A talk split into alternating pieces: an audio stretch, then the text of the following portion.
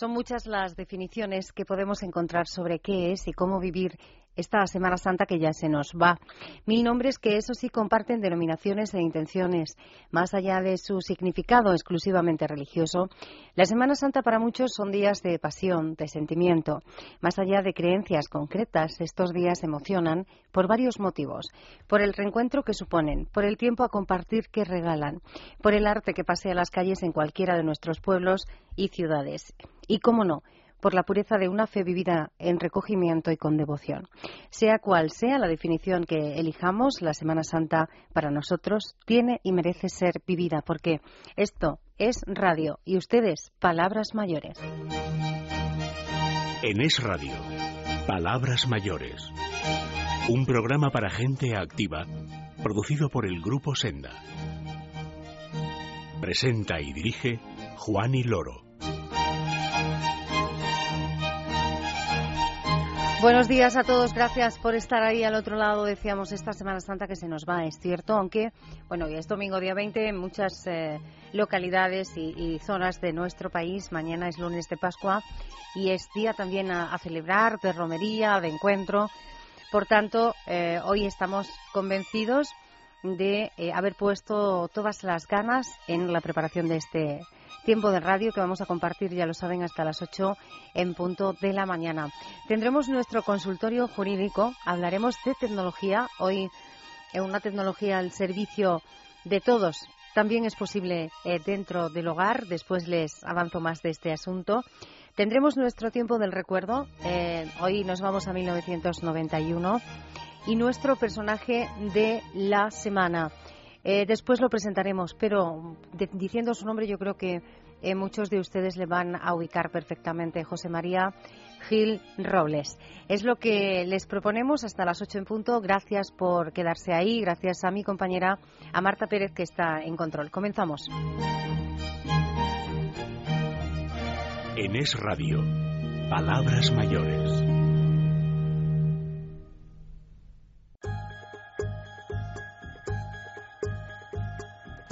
Tus dudas legales son palabras mayores. Pues vamos a resolver esas dudas legales en este domingo festivo para, para muchos, bueno, para todos, ¿eh? la suerte de, que estén o no de vacaciones, eso ya es otra cosa. Incluso eh, siendo festivo, nosotros empezamos igual porque sabemos que nos lo dicen, ¿eh? que este apartado, esta sección del programa el domingo les es no solo de interés, sino que de mucha, muchísima utilidad. Vamos a resolver esas dudas y lo vamos a hacer gracias a eh, la presidenta de la Asociación de Juristas de España, Lex Certa, alguien que ustedes ya conocen y que está al otro lado del teléfono. Flor Generoso, buenos días. Buenos días. ¿Qué tal estás? Bueno, ya, pues fíjate, regresando de la Semana Santa, ya estamos, vamos, de lo más, de lo más llorosos. Ya. Porque lo bueno se acaba. Es verdad, es verdad. Pero bueno, oye, eh, al menos hemos tenido ahí unos días, ¿eh? Efectivamente, efectivamente. O sea que, oye, es lo que hay que, ahora ya, pues es mm, aguantar y, oye, sí, recordar, recordar los buenos momentos. Eh, sí, sí, además, dentro de nada estamos en verano ya. Flor, el tiempo pasa que es una barbaridad eso. Dentro de, dentro de nada preparamos el siguiente puente. Eh, eso, es verdad, si tenemos un puente dentro de nada. Vamos de momento eh, a resolver a trabajar un poquito, a trabajar un poquito. eh, Flor, te leo la, la pregunta, dices, de un tema laboral hoy. Dice, van a despedir a mi hijo, que lleva trabajando bastantes años en una empresa y quisiera saber qué indemnización puede corresponderle. ¿Por qué nos dan tan pocos datos, Flor? Claro, vamos a ver. Eh, seguramente, pues esto debe ser una madre o un padre un poco angustiada, claro. Claro, y entonces no ha caído, o sea, simplemente dice, bueno, van a despedir a mi hijo, o me he enterado que han despedido, van a despedir a mi hijo, y entonces, ¿qué le puede corresponder? Pero claro, a esa, a esta señora señor hay que decirle que, que para saber un poco, mm, hacer cálculos sobre indemnizaciones laborales, pues hay que saber lo primero, qué tipo de despido es de aplicación, y muy importante, qué tipo de contrato. Pero bueno, eh, un poco elucubrando en base a la pregunta que nos hace. Si cogemos o extrapolamos, lo primero que nos dice es que lleva muchos años trabajando. Bueno, si lleva muchos años trabajando, mm, está claro que lo más probable es que estamos en un contrato indefinido. ¿eh?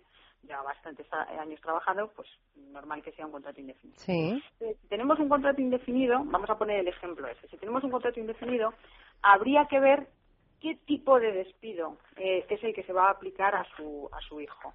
Porque en este caso, eh, imaginemos que es por un tema de, bueno, pues que la empresa tiene una situación económica complicada, ¿vale? Que, mm, por desgracia, suele ser muy común. Entonces estaríamos en lo que se denomina ERES. ¿eh? Generalmente, cuando se producen ERES, eh, por, por eso, porque va a desaparecer en sí la empresa o porque la producción donde esté eh, contratado esa persona pues ha dejado la actividad o, se va a cerrar. En estos casos, si fuera un tema de despido por ERES, eh, lo habitual es el derecho a indemnizaciones de 20 días por año trabajado. Claro, mm, habitualmente cuando esto se produce, si es un ERE, eh, generalmente los, las centrales sindicales suelen intentar subir los, los días de indemnización. Y generalmente una cosa es lo que establece la ley, que son esos 20 días ¿eh? Por año trabajado, y sin embargo lo que se suele después pactar, pues a lo mejor eh, suele ser en 25, en 26, incluso en 30. Pero lo habitual y lo que marca la ley son 20 días. ¿De acuerdo? Esto en el caso de ERE. Pero imaginemos que no, que es un, que es un despido eh, improcedente, porque se trata de un contrato mm, laboral que es indefinido y que esta persona pues eh, se prescinde de ella. Se prescinde de ella pues porque no no hay no hay interés en, en, que continúe trabajando. Pero no hay causas de por qué hay que llevar a cabo el despido. Entonces en este caso si no existe esa causa y nos basamos en un despido improcedente eh, habría que tener en cuenta para esa indemnización dos apartados. El primer apartado es que correspondería a 45 días por año trabajado, esto hasta el mes de febrero del año 2012. A partir de febrero del año 2012 cambia la ley a nivel indemnizatorio.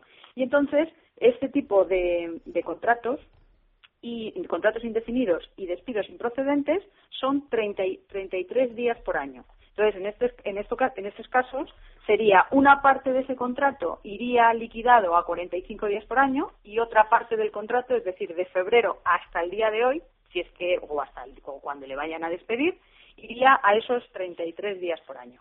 Pero claro, la cuantificación de lo que le puede corresponder de, indemnización está en función de lo que es la base de cotización de este señor. Para eso tendríamos que tener delante una nómina. Claro. ¿eh? Claro, y en base a esa nómina, pues podríamos hacer una valoración de dinero, ¿eh? porque aquí lo único que le podemos decir es cuánto le corresponde por día, ¿eh? Por, por año cotizado, pero no le podemos hacer valoración de la tangible, lo que más le interesa, supongo, a este padre o a esta madre, que es concretamente el, el dinero.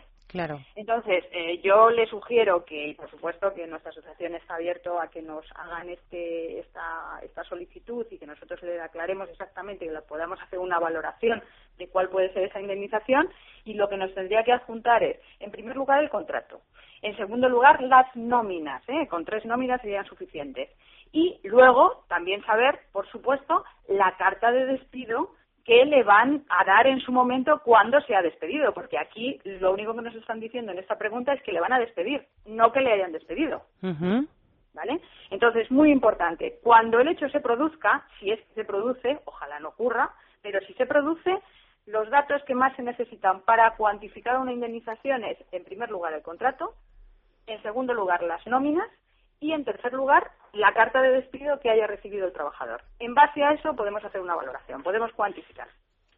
Esos son los datos que decíamos al comienzo. Hombre, qué pocos datos, pero lo cierto es, y tú lo decías, Flor, que para eso estáis vosotros, para que recurran a, los profesionales de la Asociación de Juristas de España, el Excerta, y con la tranquilidad que da la cercanía, el, estar frente a la persona, poder decirle, este es mi problema, estos son los datos que traigo, y, bueno, pues analizar la situación de cada uno de, los oyentes que, lo necesiten.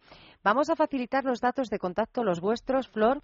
Vamos a, empezar por el teléfono, que es el 913143972. Lo repito despacito, 913143972. Pero también pueden ponerse en contacto eh, con Lex Certa a través de un correo electrónico y de la web nuestro correo es lexcerta.juristaslexcerta.org. Lexcerta.juristaslexcerta.org. Y nuestra web www.juristaslexperta.org www.juristaslexperta.org Flor Generoso, presidenta de Lexperta de la Asociación de Juristas de España, muchas gracias y feliz regreso. Igualmente, que lo paséis, bueno, que disfrutéis ya lo que queda el domingo y que lo paséis muy bien y que, por supuesto, feliz regreso. Eh, igualmente, Flor, un abrazo. Venga, un besito, hasta luego. Si tienes 50 años o más y sientes que aún te quedan muchas cosas por hacer y por conocer, Senda Senior es tu revista. En ella encontrarás la información que necesitas para disfrutar plenamente de la vida. Senda Senior, pídela cada mes en tu kiosco.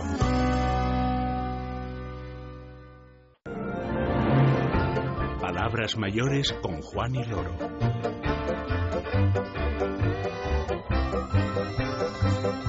Y esta musiquita, esta musiquita tan apropiada para recordarles que aún estamos a tiempo, aún están a tiempo porque yo no puedo hacerlo, ¿eh? Aún están a tiempo de participar en ese extraordinario sorteo que pone en marcha la revista Senior a, todo aquel que se suscriba durante el mes de abril. Por eso digo que estamos a tiempo, estamos a día 20, todavía nos quedan unos días para suscribirse a la revista 20 euros al año. Durante todo el año van a recibir esta revista cada número en su domicilio sin tener que salir de casa para ir a buscarla. Y bueno, aparte de disfrutar con todos sus contenidos, eh, como les decía, van a participar en un sorteo extraordinario. ¿Por qué? Porque se pone en juego un lote de productos de belleza rodial eh, que está valorado en nada más y nada menos que 400 euros. Ese lote extraordinario de eh, productos de belleza rodial será para uno de ustedes, aquel que, mm, bueno, pues sea el afortunado de entre todos los que se suscriban a la revista.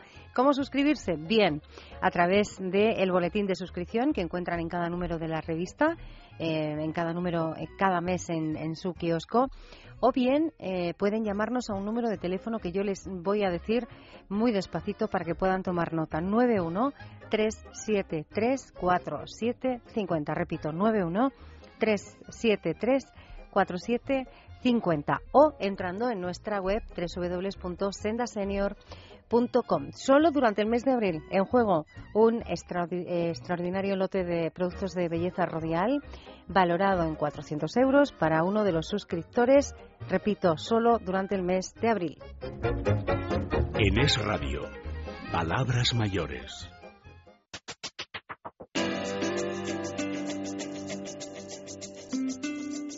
Las innovaciones tecnológicas son palabras mayores.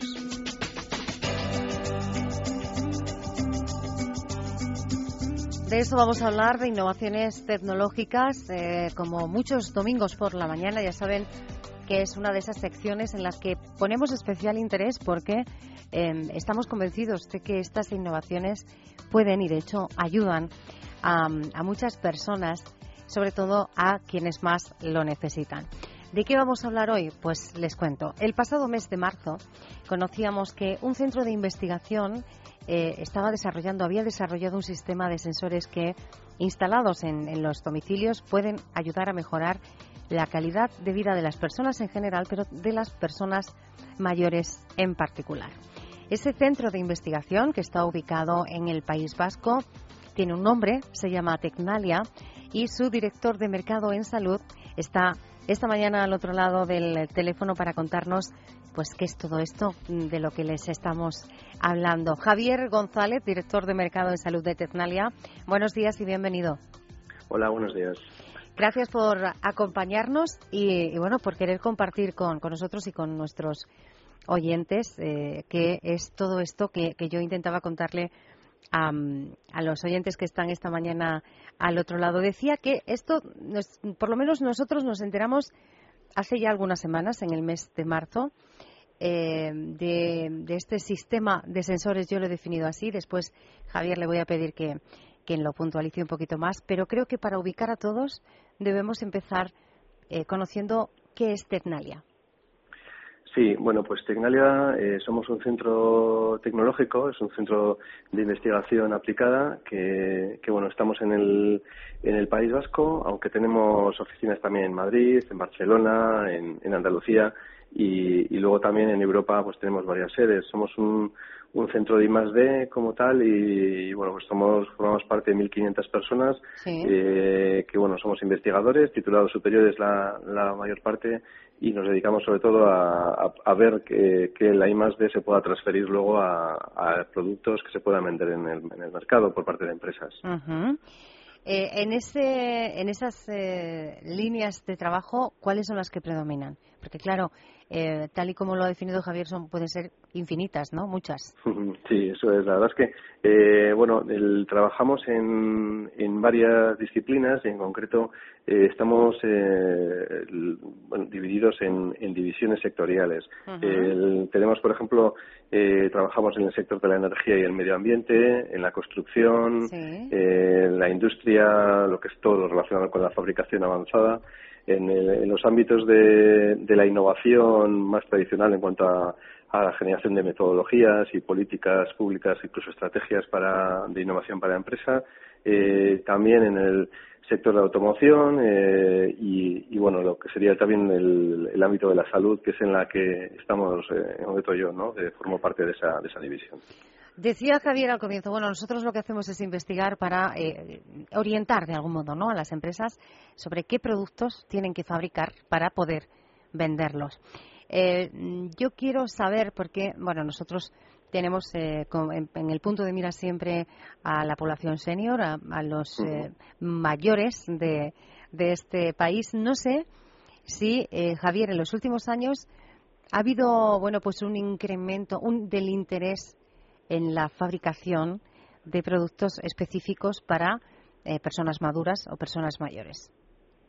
Sí, todas las tendencias ahora eh, hacen que, se esté mirando a la persona mayor debido al envejecimiento de la población y eso está haciendo que, que, que el sector de la salud, eh, llamado así, englobando todo lo que tiene que ver con con personas mayores que son dependientes o personas, incluso el sector de las personas con discapacidad, aunque no tienen, no, es que propiamente estén relacionadas con la salud, pueden estar o no, ¿no? Pero bueno, eso sí que englobamos dentro de, de lo que llamamos la división, pues también eh, tratamos las personas con discapacidad, que puede ser derivado de, del envejecimiento de la población o no, ¿no? Y, y bueno, en ese sentido sí que eh, la industria está mirando con de reojo, eh, algunas veces están metiendo, están ya dando saltos al, mercado de la salud como tal y otros eh, están viendo la posibilidad de, de, diversificar hacia este sector porque entienden que eh, si no es ya pues en un futuro cercano pues es probable que, que se vea no solamente que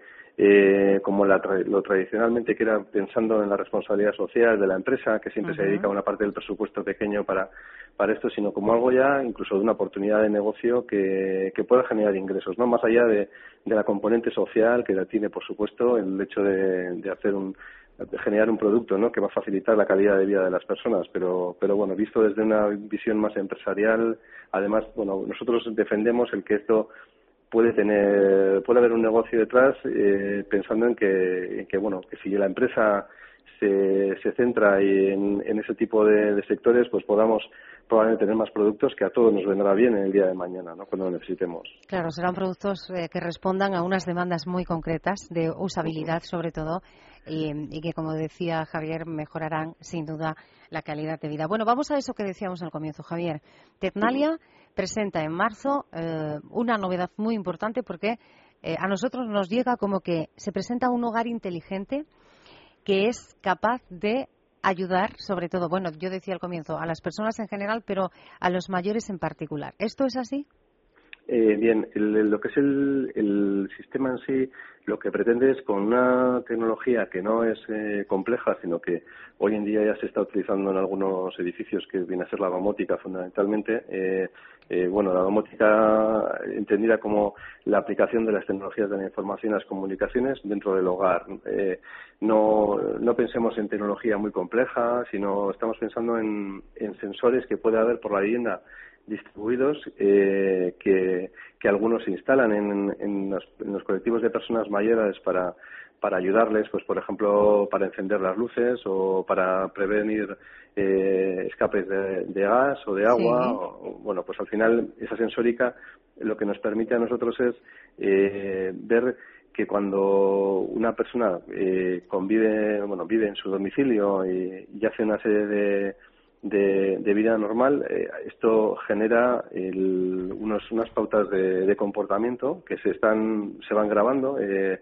es decir, que si una persona, por ejemplo, eh, tiene, un, pongamos un, un, caso, tenemos en, un sensor en el frigorífico, otro en el microondas, otro tenemos en la habitación de presencia, otro en las ventanas, las puertas, es decir, que podamos tener una serie sensórica que lo que nos va a, a permitir conocer es cuál es la, la, vida que hace una persona durante el día. Por ejemplo, un sensor en la cama también, debajo del colchón, nos diría si esa persona está durmiendo o no, la cantidad de veces que se levanta por la noche, si es que es así, o el, tiempo de la duración del periodo de, sueño.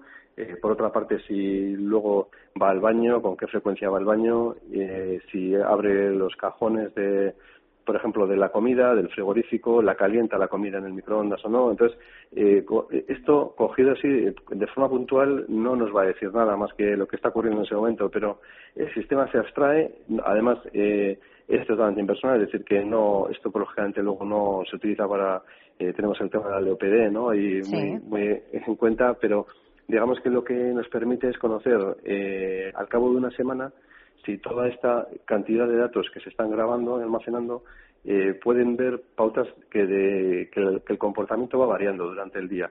O sea, durante el día, durante la semana, de manera que si hay un comportamiento por unas reglas que hay eh, que puede ser lo normal para un perfil de edad determinado, ¿no? Para una persona, imaginemos, de unos 70 años o 75 o la edad que fuera, pues cuáles son, cuál es su pauta habitual, ¿no? En, durante un día normal. Eh, sin embargo, puede que esta persona eh, durante unos días pues esté haciendo una serie de, de, acciones, actividades que son naturales para, para ese perfil de edad, pero sin embargo puede que eh, al cabo de un tiempo pues empecemos a ver eh, diferentes eh, actividades que no eran las que, que, en principio ni hacía ella ni están relacionadas con un comportamiento considerado habitual entre comillas y esto pues nos puede dar que bueno una, arrojar una un, por lo menos un planteamiento inicial de que algo está ocurriendo. Entonces esto el médico lo lo puede lo puede analizar y ver si esto supone que puede haber un, una bueno por lo menos algo emergente de eh, lo que podría ser deterioro cognitivo leve que pueda llegar a dar una enfermedad neurodegenerativa en, en un futuro. Entonces cuanto antes la se pueda diagnosticar por parte del clínico, del profesional, pues mejor será para un tratamiento que no vaya mucho más, ¿no? Claro. Este sistema del que nos habla Javier se llama Rubicon. Eso es, sí.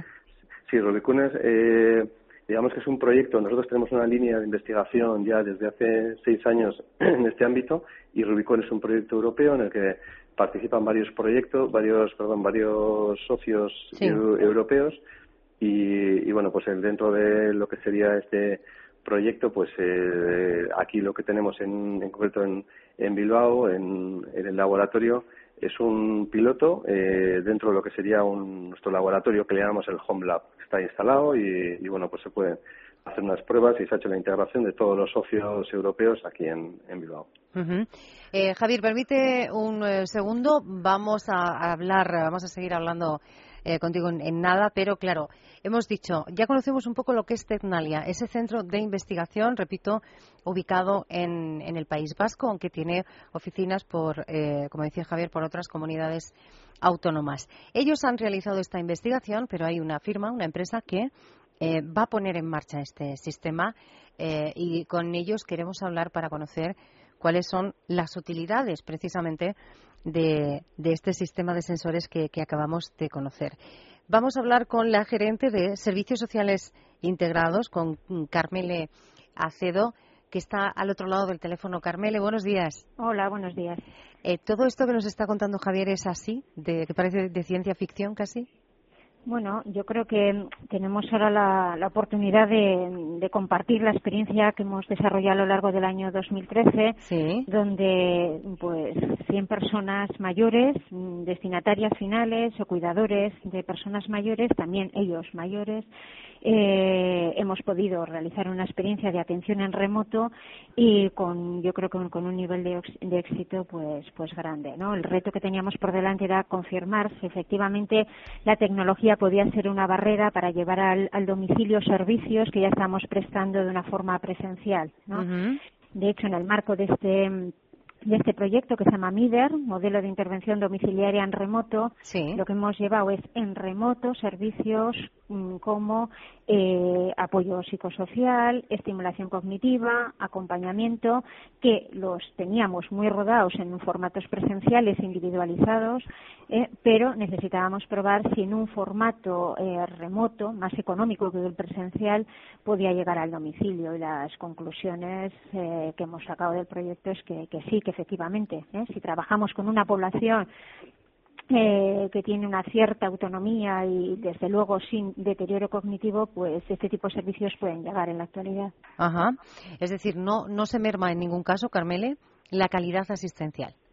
Bueno, pues nosotros teníamos el reto de probar si efectivamente eh, las personas mayores eran receptivas a este tipo de servicio en un formato no presencial, que desde luego la primera opción que demandan las personas mayores, eh, pero también teníamos el reto de confirmar si eh, los terapeutas que iban a intervenir, que nunca habían intervenido en formatos remotos, eh, se sentían a gusto prestando el servicio pues a través pues de un monitor ¿eh? entonces bueno pues mm, efectivamente las dos situaciones en las personas destinatarias y en los terapeutas pues yo creo que la valoración ha sido lo suficientemente positiva como para para poderlo poner ahora en marcha no experiencia positiva eh, conclusiones eh, positivas pero eh, esto, Carmelo, puede ir mucho más allá de, nuestros domicilios, ¿no? Porque escuchando tanto a Javier como a Carmele, eh, se nos están ocurriendo un montón de posibilidades de, para esta tecnología en, centros, por decirlo así, eh, de manera muy general, sociosanitarios,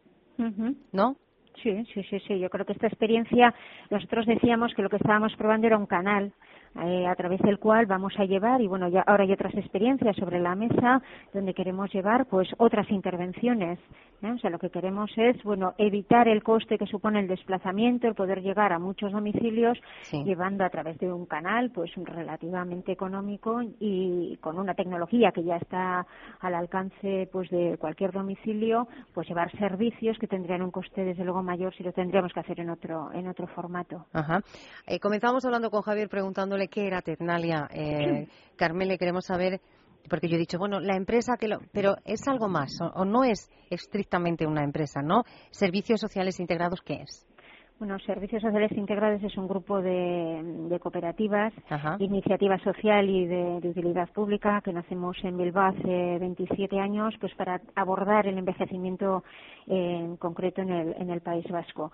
Y bueno, pues somos un grupo de, mujeres, es una entidad con unas características muy concretas, entre 420 personas en la actualidad, pues el 99% de nuestra plantilla son mujeres y con la vocación de mejorar las condiciones de vida de las personas a las que, a las que atendemos. Por eso quería yo especificarlo, porque yo lo había presentado como una empresa y era, bueno, los matices son, son otros que tienen que quedar muy, muy claros. Eh, la tecnología, Carmele, eh, tiene que ir por este camino, ¿no? Le preguntamos a, Javier también si en los últimos años las empresas se habían dado cuenta eh, del potencial como clientes, ya no solo en, en el área asistencial, sino el potencial como clientes que, que, era para todos eh, las personas mayores en, nuestro país. Y por eso le insistíamos, la tecnología debe ir eh, en ese camino. Desde eh, su área de, experiencia profesional, Carmele, esto también se está comprobando. Hay una mayor preocupación por todos, por empresas de carácter más o menos general, por los mayores.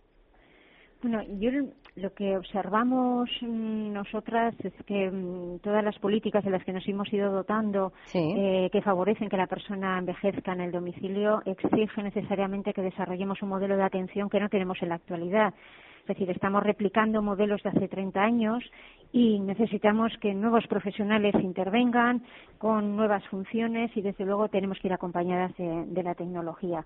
Yo creo que la tecnología no está en la boca de las personas mayores, pero sí de todas aquellas personas que estamos trabajando con ellos y que observamos que la permanencia en el hogar se tiene que ver acompañada pues de todos estos avances que nos comentaba hace un momento Javier, pues la domótica, es decir, que la casa esté sensorizada, si alguien se cae, que lo sepamos en un tiempo en el que pueda haber una reacción suficiente. Es decir, es muy difícil vivir en un domicilio solo, que es como vive la mayor parte de las personas mayores, eh, o acompañado de otra persona mayor. Es muy difícil vivir en estas condiciones si no nos dotamos de otras herramientas que nos den seguridad a nosotros mismos como personas mayores y también a las comunidades en las que estamos habitando. Para terminar, quiero eh, preguntarle a Javier. Javier, ¿cuál, eh, Javier González, ¿cuál va a ser el siguiente paso? Bueno, pues lo que pretendemos sobre todo es que, como decíamos al principio, que esto vea el mercado, ¿no? Es decir, que vea la luz y, bueno, el, sensibilizar a, lo que es a, la población en general de la necesidad también de, de utilizar tecnología que, como decía Carmel, sea transparente, es decir, que, que la persona mayor al fin y al cabo ya no debe de saber que, que hay tecnología detrás de, un servicio, sino que lo utilice y, sea bueno para ella, porque es efectivo, al final le, le dota de una mayor calidad de vida y, es eficiente también para, para la empresa, en el sentido de que, bueno, que pues, al final un servicio que ofrece una empresa es porque esta empresa ve una rentabilidad también, ¿no? Pero la rentabilidad social tiene que estar eh, por descartado incluida y, yo creo que ahora mismo lo que tenemos que pensar es ver que esta, esta demanda, que en principio todos entendemos que puede existir, que, que se pueda llevar a precios razonables al mercado. Pues vamos a estar muy atentos, ¿eh? ¿eh? Javier González, ya no solo como decía, como bueno han dicho los dos, eh, para mejorar esa calidad asistencial también para prevenir situaciones eh, de riesgo o, situaciones de, emergencia para que puedan tener una respuesta muy muy muy rápida. Javier González, director de mercado en salud de Ternalia, gracias por estar con nosotros esta mañana. Muchas gracias a vosotros. Un abrazo. Y a Carmele, Carmele Acedo, gerente de Servicios Sociales Integrados, igual. Gracias, Carmele. Un abrazo. Venga, hasta luego. Si tienes 50 años o más y sientes que aún te quedan muchas cosas por hacer y por conocer, Senda Senior es tu revista. En ella encontrarás la información que necesitas para disfrutar plenamente de la vida. Senda Senior. Pídela cada mes en tu kiosco.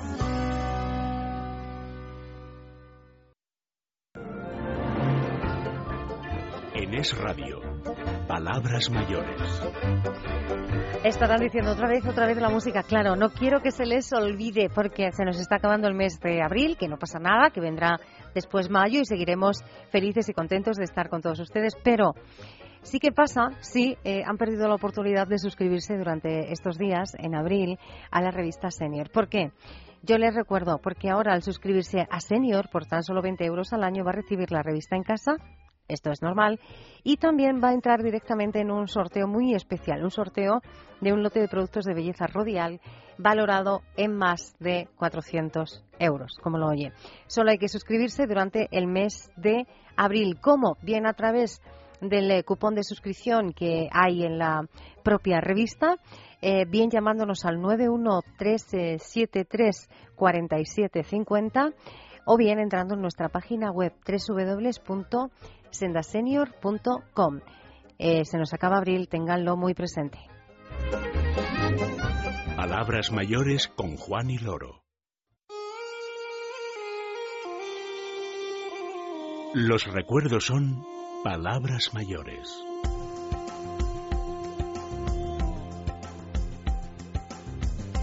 Ayer nos parábamos en 1990, hoy avanzamos un añito, un poquito más, un paso más.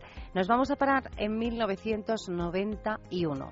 Es decir, que desde ya, desde este preciso instante, les invitamos a que, bueno, hagan este ejercicio con nosotros, piensen qué tuvo de especial este año para ustedes, para sus familias, para sus vidas. 1991. Seguro que si hacemos todos ese esfuerzo, eh, van a aflorar los eh, recuerdos eh, sin apenas darnos cuenta. En 1991 nos deja alguien que ha sido una figura clave de la movida madrileña y, bueno, yo me atrevería a decir que de la música de nuestro país en la última parte del, del siglo XX. Fallece Tino Casal, él nació en Asturias en 1950, fallece el 22 de septiembre del 91. Falleció bueno pues en, un accidente de tráfico mucho se ha hablado de ese accidente eh, incluso se llegó a decir que sí bueno venía de, de, estar de fiesta de marcha pero eh, lo cierto es que iba a los estudios de grabación su coche chocó contra una farola en la M500 cerca del puente de los franceses en Madrid. Iban tres o cuatro ocupantes en el vehículo, él iba de copiloto y fue el único fallecido. Por eso hoy vamos a recordar eh, a esa figura clave de la movida madrileña, de la música de nuestro país, eh, Tino Casal.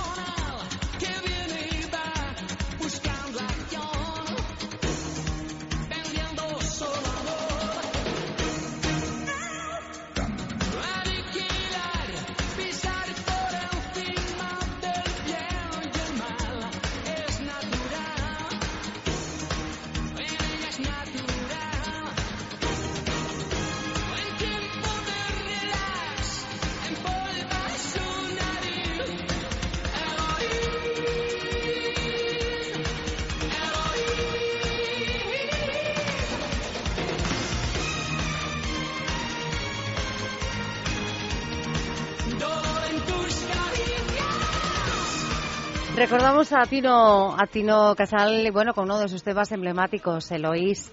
Eh, le recordamos hoy porque falleció, como decíamos, el 22 de septiembre del 91 con 41 años en un accidente de tráfico con muchísimas cosas que, que ofrecer y mucho que dar todavía. Seguimos avanzando en este año, en los recuerdos de 1991. Ya saben ustedes que, además de la música, solemos pararnos también en eh, lo que veíamos en la pequeña pantalla o en la gran pantalla. En este caso, vamos a recordar pues eh, una de las películas de las muchas que se estrenaron en este en este año. Una película dirigida por Jonathan Demme con Judy Foster y Anthony Hawkins seguro que mm, diciendo al director y a estos dos protagonistas muchos ya saben que hablamos del silencio de los corderos ¿Se asusta fácilmente? Todavía no. Manténgase a la derecha. Le he puesto una silla. Ah, estupendo, gracias. La estaré viendo. Las mantiene vivas tres días. No hay evidencias de violación o abuso físico antes de la muerte.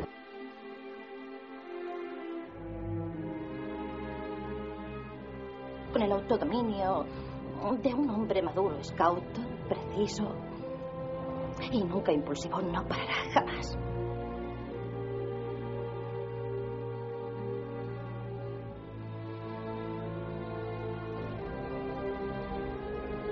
La ayudaré a atraparlo, Clarice.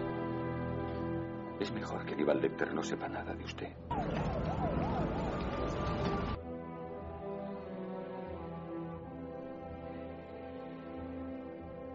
Es un monstruo. Un psicópata absoluto. Lo acaban de definir un monstruo, un psicópata absoluto, ese personaje que interpretaba Anthony Hawkins en El silencio de los corderos, la película que hemos recordado esta mañana porque se estrenó en 1991, el año que hemos decidido compartir con todos ustedes en esta, en esta mañana de, de domingo.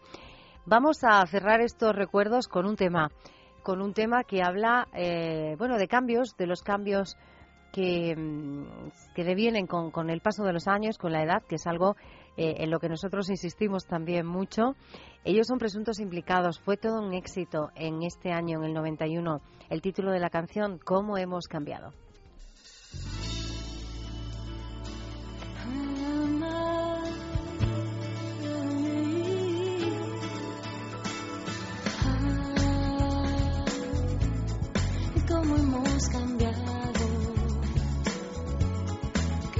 Ha quedado aquella amistad. Así como el viento abandona todo al paso, así con el tiempo todo es abandonado. Cada beso que se da, cada beso que se da, alguien lo abandonará. Así con los años unidos a la distancia, fue así como tú y yo perdimos la confianza y cada paso que se dio, cada paso que se dio, algo más nos alejó.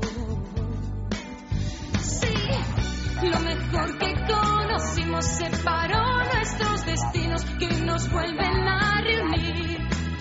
Oh, y tal vez si tú y yo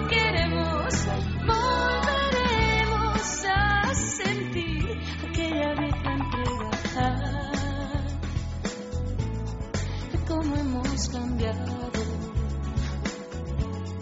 qué lejos ha quedado aquella amistad.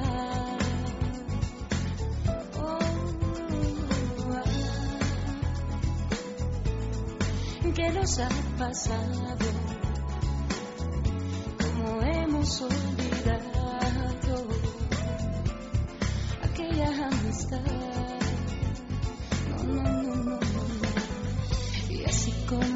ahora el hueco que has dejado, quizá llegada la hora vuelva a sentirte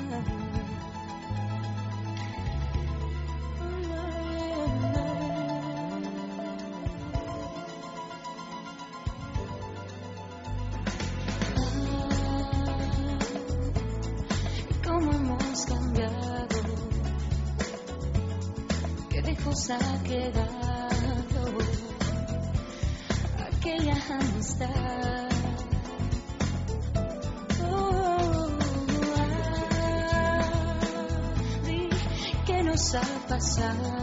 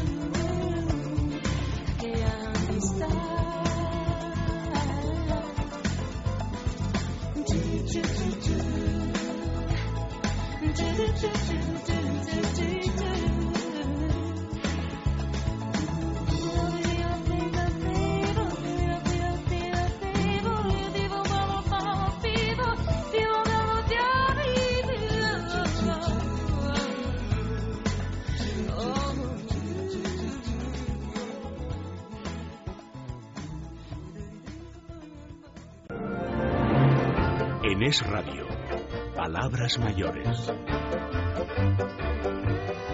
Tenemos que recordarlo porque se nos va a acabar el mes de abril y luego yo sé que más de uno y más de una se va a arrepentir.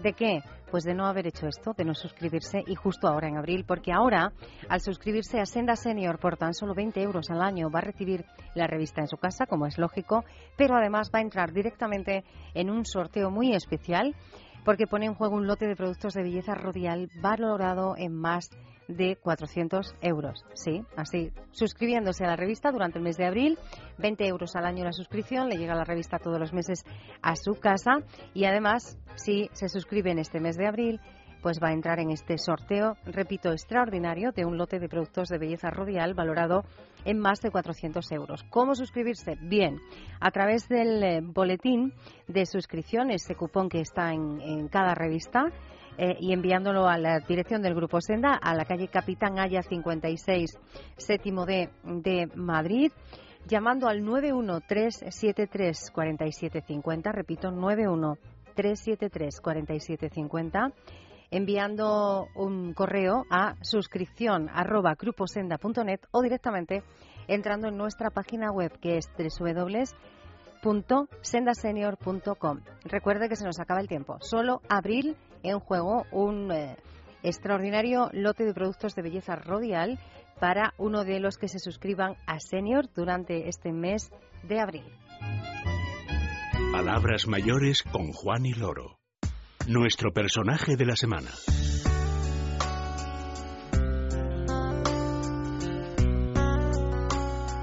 Se lo anunciábamos al comienzo del eh, programa, les decía solo el nombre eh, de este protagonista con el que íbamos a cerrar el, el, programa de este domingo 20 de abril. Decía, bueno, luego intento presentarle un poco porque, claro, eh, hay ámbitos profesionales en los que ha sido casi todo. Podemos decir que de él, que es miembro del Colegio de Abogados de Madrid, Pamplona, Salamanca, especialista en Derecho Administrativo, profesor ayudante en la Cátedra de Derecho Político de la Universidad de Madrid hasta 1964. También ha participado en la redacción de cuadernos para el diálogo. Eh, secretario general de la Federación Demócrata Cristiana en el 77, diputado de 1989 al 2004 eh, presidente del Parlamento Europeo del 97 al 99, después vicepresidente y eh, su participación política desde entonces podemos decir que ni antes ni después ha parado. José María Gil Robles, buenos días, bienvenido. Buenos días, bien hallados. Gracias por acompañarnos. Teníamos muchas ganas de saludarle. ¿eh?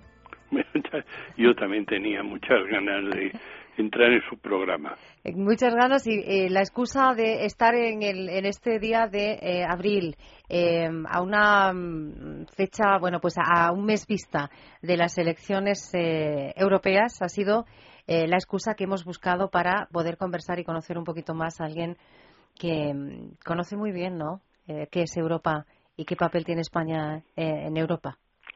Bueno, no me queda otro remedio. Cuando a uno lo eligen para representar un país en el Parlamento Europeo, pues tiene que empaparse a fondo. Aparte que yo ya le tenía afición desde el año 64, o sea que no es de ahora.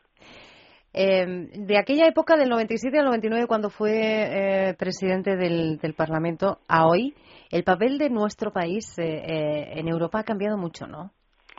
Ha tenido un momento en aquel momento era un momento alto, después ha tenido un momento que llamaremos de despiste, por llamarle de algún modo, y ahora está otra vez, ha vuelto a aterrizar y está otra vez subiendo. Los españoles eh, pensamos mucho en Europa, eh, José María, ¿somos europeístas o no? Y yo creo que sí. Ha habido una época en que los españoles identificábamos Europa y democracia, y en toda la lucha por la democracia, la lucha por el europeísmo y por entrar en Europa también fue una constante, incluso ya desde Ortega, que dijo que, que España era el problema y Europa la solución.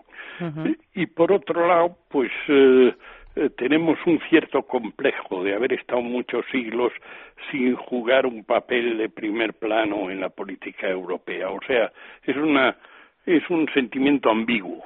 En estos años que, España mm, eh, lleva eh, dentro de, la Unión Europea, mm, ya no solo el papel, sino la aportación que hemos hecho, eh, ¿podemos estar contentos o, nos queda mucho, mucho, mucho camino por recorrer todavía? No, no, el tiempo que nosotros hemos estado en Europa hemos entrado a fondo con, con todas las ganas. Y bueno, como todos hemos cometido aciertos y errores, pero hemos tenido aportaciones importantes España ha colaborado eh, con mucha energía en todos los tratados desde que entramos, es decir, en Maastricht, en Ámsterdam, en Niza, en el proyecto de constitución, en el Tratado de Lisboa, hemos metido la ciudadanía, hemos impulsado una política tan importante para Europa como es la política de cohesión territorial, es decir, la solidaridad entre las distintas partes de Europa, hemos estado por cualquier eh, avance democratizador, en suma no, no podemos eh, pensar que hemos sido unos europeos desinteresados o unos europeos de segunda. Eh, eh, me imagino que a pesar de ese, de ese buen papel, eh, de esas aportaciones que no nos hacen europeos de, segunda, tenemos mucho camino que recorrer todavía y por eso esta pregunta se la han formulado muchas veces, imagino, y más ante la proximidad de estas elecciones. ¿Por qué es tan importante que ese día de mayo vayamos a las urnas? Bueno, porque los europeos, todos, no solo los españoles, tenemos que darnos cuenta que tenemos un instrumento que nos representa directamente. Uno, el Parlamento Europeo. A través de él vamos a poder influir esta vez, por primera vez, de una manera decisiva, en quién sea el presidente y los componentes de la Comisión Europea, que es el órgano que tiene la iniciativa y que ejecuta los presupuestos y que, y que como si fuéramos el órgano técnico que hace funcionar la Unión. Y esto ya de por sí es, muy importante, aparte de que el Parlamento ya decide lo mismo que el Consejo que representa a los Estados miembros sobre todas las normas, prácticamente todas las normas legales y en el plano de igualdad. Desde este programa eh, tenemos una preocupación muy especial, José María, por em, los mayores eh, en nuestro país y, cuando hablamos de Europa, evidentemente, por eh, los mayores en, en Europa. Europa, al igual que otros muchos países y muchos continentes del mundo es bueno pues está sufriendo lo que es el envejecimiento esa, esa línea ascendente no del envejecimiento de la población como gran conocedor de las instituciones europeas, eh, ¿los mayores son una prioridad para eh, los dirigentes? Yo diría que por lo pronto son un motivo de preocupación que lleva ya por lo menos 20 o 25 años eh, rondando la cabeza de los dirigentes europeos, porque es un problema que se veía venir, no es un problema de hoy en día. Lo que pasa es que es un problema de solución que requiere mucha mucho coraje político porque requiere eh, decisiones difíciles, requiere ajustes en este momento, pero requiere también buscar nuevos caminos de financiación de la de la seguridad social, requiere saber regular la inmigración que necesitamos. Necesitamos 20 millones de, de, inmigrantes, pero no unos inmigrantes cualquiera, unos inmigrantes que están formados o hay que formarlos y requiere también eh, que los europeos seamos conscientes de que no todo se puede dejar a la inmigración, que nosotros también tenemos que preocuparnos de tener hijos que el día de mañana cuiden de nosotros y hagan funcionar la economía europea. Hace algunas semanas José María estuvo también en este programa. Eh, el director de la Oficina del Parlamento Europeo en España, Ignacio Samperi, con él eh, tuvimos la ocasión de, charlar eh, y de recordar ese acto que se celebró en, en las instalaciones de la oficina en Madrid un acto muy especial el 30 de enero en el que esa oficina se abrió a los representantes de las organizaciones de mayores de nuestro país. ¿Por qué eh, le digo esto? Porque usted estuvo allí con esos, con esos mayores. Eh, ¿Cuáles son las conclusiones que, que uno con su experiencia, un, profesional de su experiencia, saca después de un encuentro así? Eh, yo saqué varias conclusiones. Una, que todavía la distancia entre las organizaciones de mayores y las instituciones europeas sigue siendo grande. Hay, hay todavía una falta de conocimiento mutuo que requiere de voluntad por ambas partes para irlo rellenando y de gente como Ignacio Samper para hacer ese esfuerzo de, de incrementar el conocimiento mutuo. Dos, que Europa necesita de los mayores que se empeñen porque es su problema y los mayores necesitan de Europa porque es la única que al final va a conseguir las soluciones, ya no son posibles a nivel nacional. Estas son las dos principales. Cuando terminó esa, esa reunión, nosotros estuvimos allí eh, como, como prensa escuchando eh, esas preguntas, ¿no? Ese formato de charla-debate que nos pareció además muy, muy eficaz. Esas preguntas y las respuestas que em, los eurodiputados y usted mismo iban eh, facilitando. Cuando terminó todo, eh, José María, nos acercamos y pudimos charlar con, algunos representantes de, mayores. ¿Y sabes lo que nos decían? Que lo que más les había gustado es que, primero, se habían sentido escuchados y hasta comprendidos. Es que lo que yo le hablaba a usted de la distancia es muy importante. Hace falta acercar, acercar, acercar. Europa es un esfuerzo de unir, pero no es solo de unir países, es que hay que unir a los ciudadanos, como decía Monete, entre sí y con las instituciones, porque este es un mundo donde el principal problema es que nos cuesta entendernos unos a otros y si no nos entendemos, ¿cómo vamos a trabajar unos para resolver el problema de todos?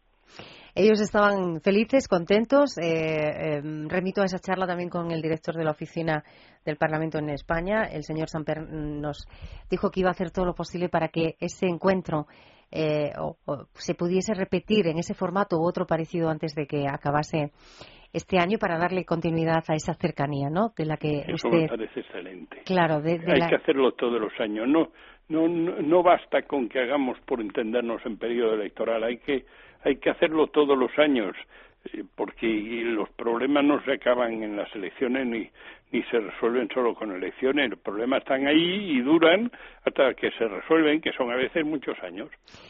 Eh, estamos, de, estamos de acuerdo y, además le dijimos al director de la oficina que íbamos a estar muy pendientes, ¿eh? por si no sucede, insistir un poquito y, y recordarlo. Yo quiero saber, más allá de eh, estas instituciones europeas, de eh, gobiernos de, de algún tipo, a nivel mucho más general, José María Gil Robles, ¿qué se necesita para ser un buen político? Para ser un buen político se necesitan mucho espíritu de sacrificio. Mire, yo vengo de una familia donde político fue mi abuelo, lo fue mi padre. Le puedo asegurar a usted que si ese es un político honesto, son muchos más los ratos duros que los ratos de gloriosos o los ratos de satisfacción. Esto es una cosa que como el toreo se hace por afición mucho más que por otra cosa. Y las cornadas tienes que estar preparado para llevártelas porque son parte son parte del oficio y no te puedes quejar. Si si te metes es porque es así.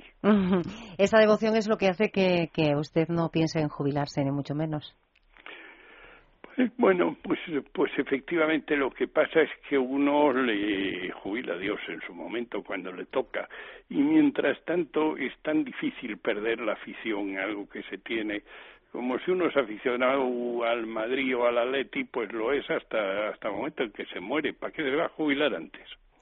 Esa, claro, pero además necesita, uno necesita, José María, que esa pasión siga estando ahí, ¿no? Viva. y en su caso es así. Es así, porque yo creo que al final esa pasión es la de ser útil a los demás. Y la tiene mucha gente, la tiene, te ha mencionado que mi profesión verdadera es la de abogado, es la que he ejercido y sigo ejerciendo durante toda mi vida y la profesión de abogado lo que es es eso, es ser útil a los demás en una como es la de médico, como es la de maestro, tantas profesiones en la vida y es lo que da satisfacción mucho más de que ganes un poco más o un poco menos de dinero. José María Gil Robles, yo le decía al comienzo que teníamos muchas ganas de, saludarle. Me alegro muchísimo de poder haber eh, conversado estos minutos con, usted y bueno, le deseo que esa pasión mm, que no que no se apague ¿eh? durante mucho mucho tiempo porque es verdad que eso eh, usted es capaz, capaz de, transmitirlo y, de contagiarlo también, ¿eh? Muchas gracias. Eso es un piropo. gracias, José María. Que tenga un feliz día. Muchas gracias a ustedes también y feliz semana. Lo decía de verdad, teníamos muchas ganas de, conversar con José María Gil Robles. Eh, espero que la conversación les haya parecido tan interesante como como a nosotros, eh, una persona que, bueno, pues eh, con su trayectoria y sigue al pie del cañón haciendo aquello en lo que, en lo que cree y recibiendo, como él dice, cornadas eh, también, porque forma parte del juego. Ha sido un placer poder estar con todos ustedes esta mañana. Gracias a mi compañera, a Marta Pérez, que ha estado en control, a ustedes por estar ahí. Si regresan hoy, mucho cuidado en las carreteras. Eh, y si regresan mañana igual, ¿eh? prudencia, que eh, el sábado que viene queremos estar todos de nuevo. Feliz día.